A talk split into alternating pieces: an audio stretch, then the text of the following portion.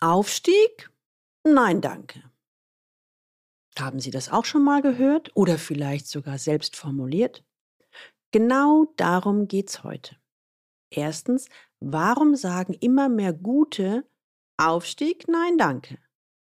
Zweitens, Freizeitspaß oder Karrierestress? Muss ich mich etwa entscheiden? Und drittens, hat das klassische Karrieremodell ausgedient? Aus dieser Folge werden Sie mitnehmen, wie Sie ganz klar und entschieden eine Antwort auf die Frage finden, will ich aufsteigen oder nicht? Willkommen zu meinem Podcast Leben an der Spitze für erfolgreiche Geschäftsführer und die, die es werden wollen. Ich bin Gudrun Happig und finde für Ihre individuellen Herausforderungen an der Führungsspitze Lösungen, die ganz allein für Sie gemacht sind und wirken. Leben an der Spitze, damit Ihre Visionen Wirklichkeit werden.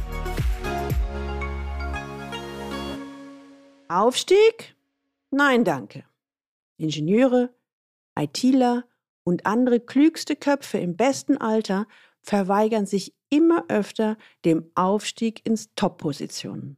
In meiner aktuellen Umfrage unter Leistungsträgern haben 31,75 Prozent auf die Frage, wollen Sie an die Führungsspitze mit Nein geantwortet. Viele von ihnen hadern mit den Rahmenbedingungen, die in den Führungsetagen auf sie warten. Der Wille zur Macht scheint bei vielen nachzulassen.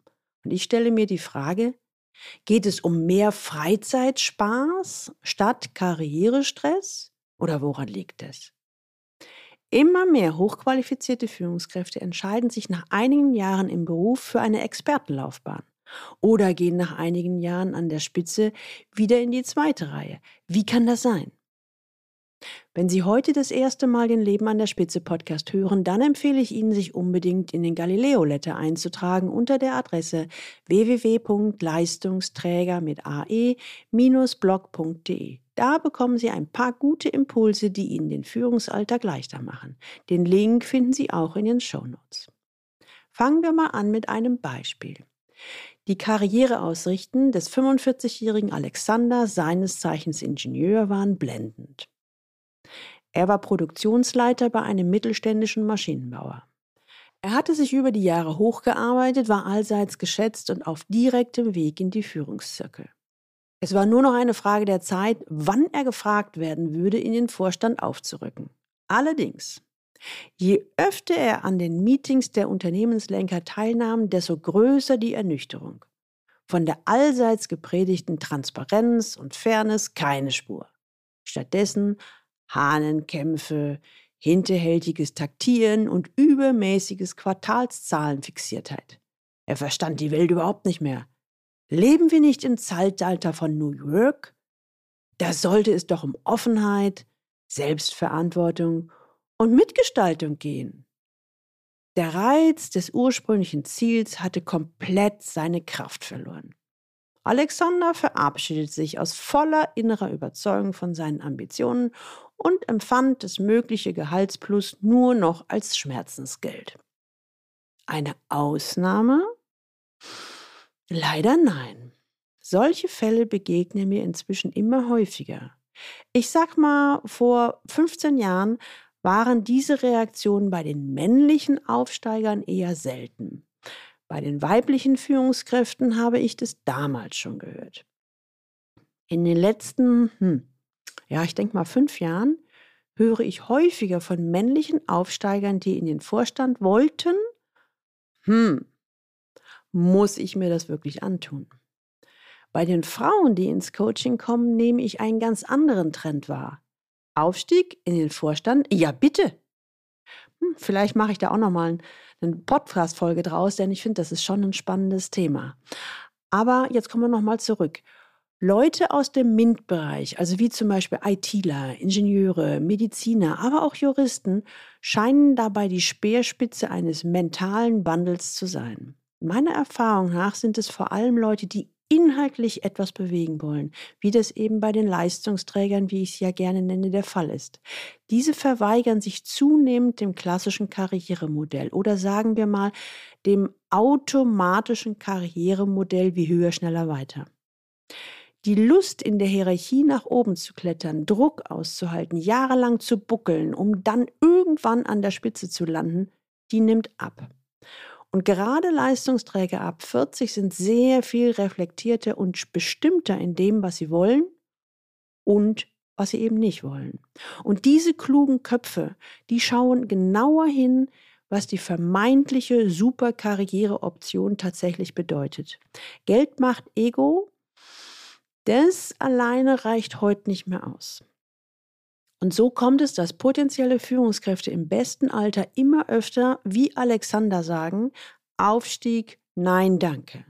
Stattdessen lautet bei vielen das angestrebte Ideal mehr Zeit für Familie und Privatleben.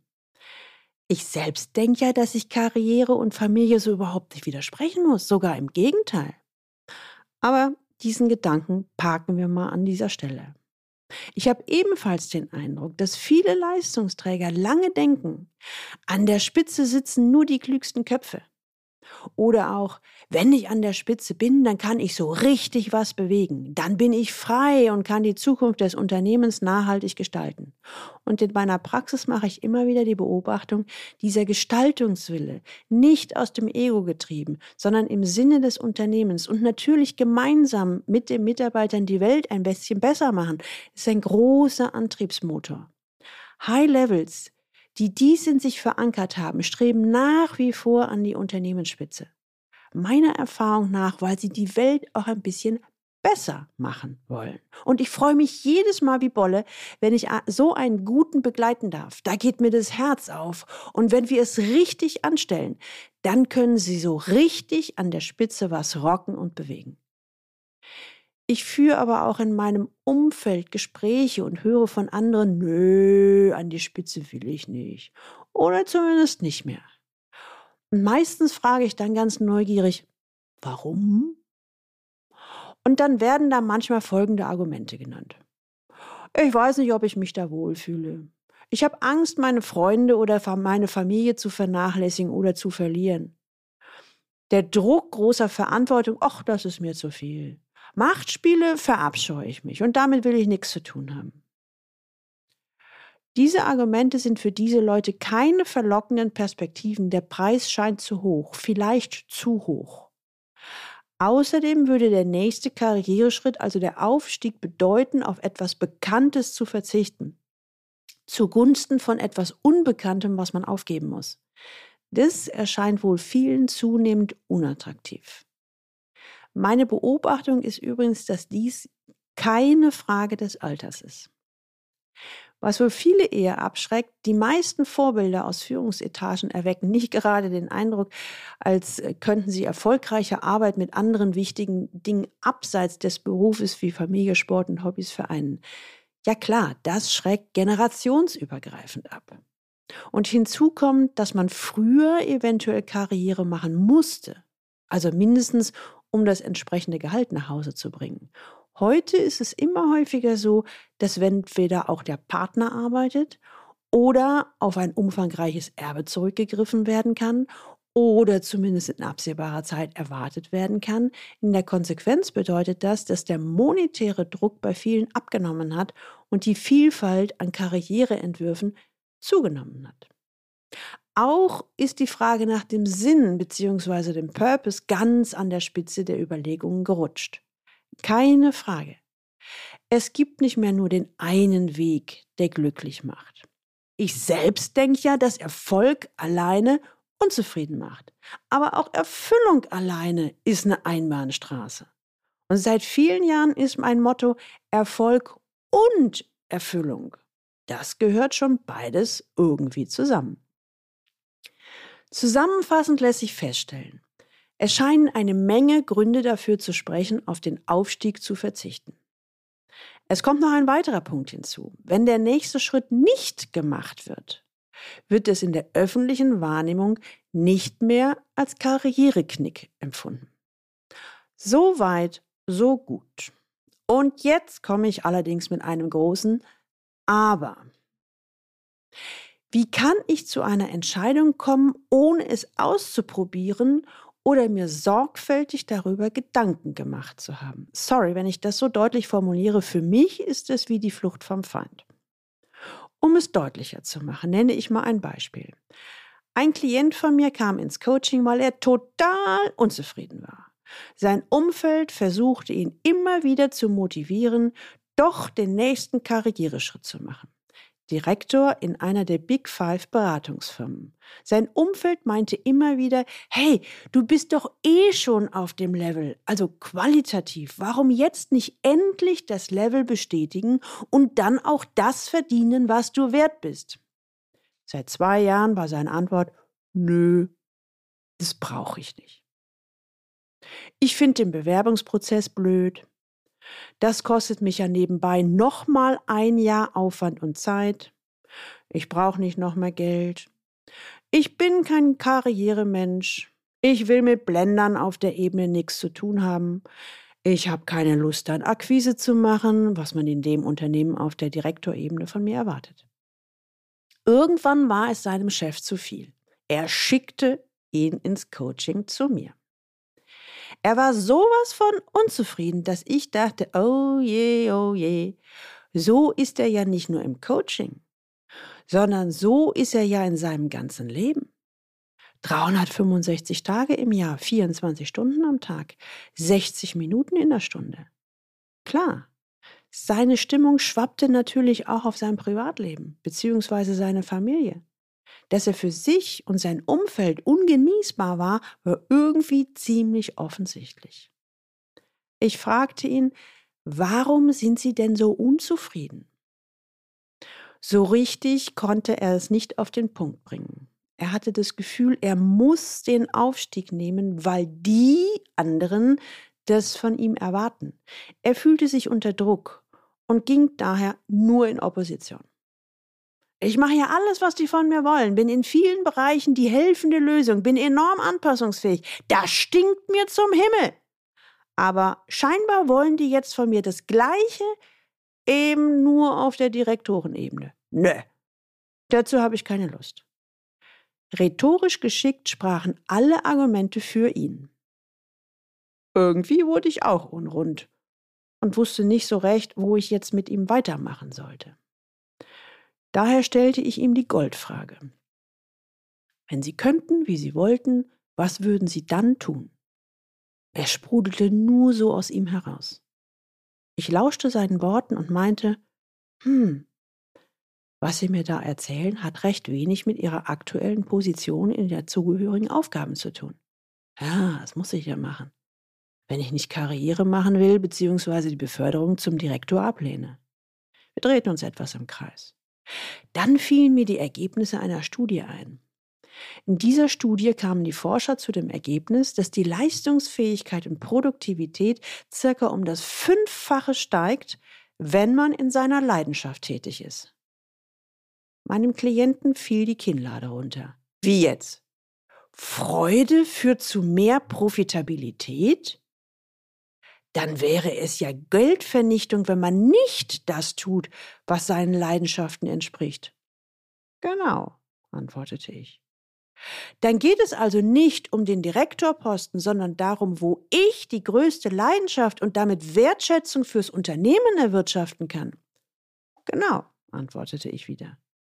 Mit einem Male war mein Klient hellwach und voll motiviert. Der Schalter war gedreht. Ich mache es kurz.